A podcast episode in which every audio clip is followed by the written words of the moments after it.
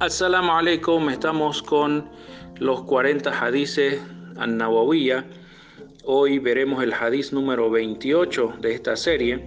Les habla Isa Merquevedo del Centro Islámico Boliviano. Este es un relato de Abu cuyo nombre es Al-Irbad ibn Saria. Que Dios esté complacido con él. Y él dijo, nos exhortó el mensajero de Dios, una exhortación por la cual los corazones temblaron y los ojos lloraron. Dijimos, mensajero de Dios, parece una exhortación de despedida. Entonces pues, aconséjanos. Dijo, sallallahu alaihi wasallam, les aconsejo temer a Dios, alabado sea, escuchar y obedecer, aunque un esclavo los gobierne, ya que quien viva de ustedes verá muchas discrepancias. Así pues, Sigan mi sunna y la sunna de los califatos rectos y bien guiados.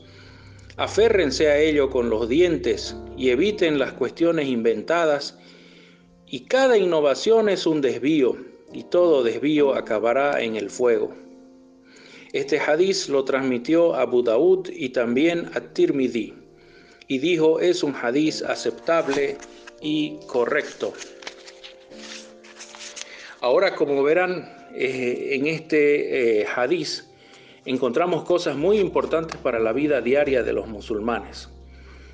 El mensajero de Dios, sallallahu comienza su consejo con temed a Dios, que en árabe es ittaqullah. Y temer a Dios en el sentido de la palabra árabe taqwa implica temer la constante vigilancia de Dios sobre nosotros. Además, actuar de acuerdo a esta conciencia de que está presente Él siempre, evitando todo lo que Él ha prohibido y realizando todo lo que Él ha ordenado. Así pues, quien tiene establecido firmemente en su corazón ese temor de Dios quedará siempre victorioso en la lucha contra su propio ego, haciendo el bien y evitando el mal. Porque nadie nos puede proteger de la ira de Dios sino Dios mismo en su infinita misericordia y complacencia. Como el mensajero de Dios sallallahu alaihi wasallam sabía por inspiración divina que después de su muerte habría diferencias y discrepancias entre sus seguidores, quiso aquí aclarar y dejar una norma a seguir para la buena convivencia y armonía en la comunidad. Por eso dice que todo musulmán debe escuchar y debe obedecer a la autoridad. O en esa época se lo llamaba el emir de los musulmanes o el emir de los creyentes incluso si esta autoridad sea un esclavo negro. Y esta es una expresión que no indica eh, discriminación por parte del profeta Muhammad, sino que era lo que en esa época socialmente entre los idólatras, entre los paganos de Quraysh, se consideraba la clase social más baja. Entonces el profeta dice que los musulmanes deben escuchar y obedecer a la autoridad, aunque eh, lo consideren de una clase inferior, deben respetar su autoridad. Y que todo musulmán debe seguir la sunna del profeta Muhammad y la sunna de sus califas, sus sucesores políticos, bien guiados, rectos y ortodoxos, pues Dios no hace diferencia entre los hombres excepto por su taqwa, es decir, por su temor y por su práctica.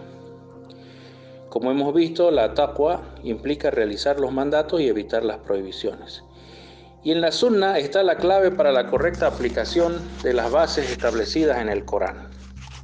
Finalmente, el mensajero de Dios, sallallahu alaihi wasallam, advierte a los musulmanes acerca del peligro de inventar o añadir cosas en los asuntos del din, es decir, de la práctica religiosa, pues las cosas que alguien añade a los asuntos obligatorios o de la sunna serán tomadas por sus hijos como recomendables y por los hijos de sus hijos se eh, irá extendiendo la idea de que estas cosas son más que recomendables, incluso haciéndolas obligatorias.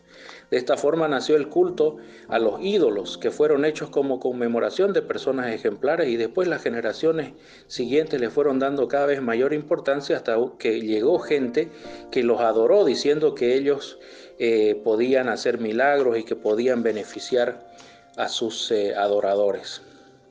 Entonces, como ven, hay que tener mucho cuidado con eh, innovar, es decir, introducir cosas nuevas en la religión que no pertenecen a ella. Y dado que el mensajero Muhammad sallallahu alaihi wasallam dejó claro antes de morir que la religión o la práctica religiosa estaba perfeccionada y completa con su venida incluso que al final de sus días descendió una ley del Corán que dice, hoy les he completado su religión, los he agraciado generosamente y he elegido para ustedes el Islam como práctica religiosa. Esto está en la Sura 5, la ley A3. Como verán, Dios dice claramente que la práctica religiosa del Islam está completa, es decir, que no necesita nada importante. Esta ley descendió el año 10 de la Hijra eh, y en la peregrinación. Esto significa que descendió pocos días antes de la muerte del profeta Muhammad sallallahu alaihi. Entonces, hermanos, tengan mucho cuidado de estar innovando, es decir, introduciendo cosas nuevas a la práctica religiosa del Islam excepto lo que sea necesario por los adelantos tecnológicos o por las necesidades eh, siempre eh, en aumento de la población. Y que Dios les dé éxito para poder cumplir con su voluntad. Salam alaikum.